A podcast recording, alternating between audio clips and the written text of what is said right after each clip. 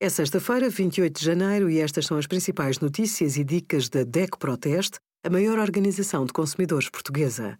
Hoje, em DECO.proteste.pt, sugerimos quanto custa carregar as baterias dos carros elétricos, as diferenças entre bimi e brócolos e os melhores meses para consumir cada espécie de peixe com a ajuda do nosso calendário do pescado.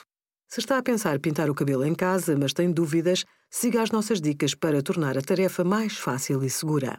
Antes de aplicar o produto, faça um teste para verificar se causa alergia. Coloque um pouco de tinta atrás da orelha e deixe secar sem lavar. Nas 48 horas seguintes, veja se há alterações na pele. Se o teste correr bem, avance segundo as instruções do produto. Se possível, pinte o cabelo numa divisão com janelas e boa ventilação.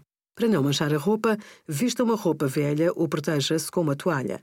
Use luvas para não irritar a pele. Respeite o tempo de aplicação para obter o efeito desejado.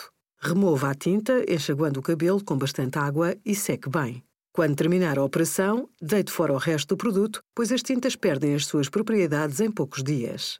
Obrigada por acompanhar a DEC Proteste a contribuir para consumidores mais informados, participativos e exigentes.